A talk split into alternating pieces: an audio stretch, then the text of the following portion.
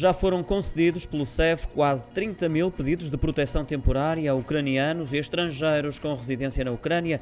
Mais de 20 mil dizem respeito a mulheres e mais de 10 mil são menores. Os municípios que registaram o maior número de pedidos são Lisboa, Cascais, Sintra, Porto e Albufeira.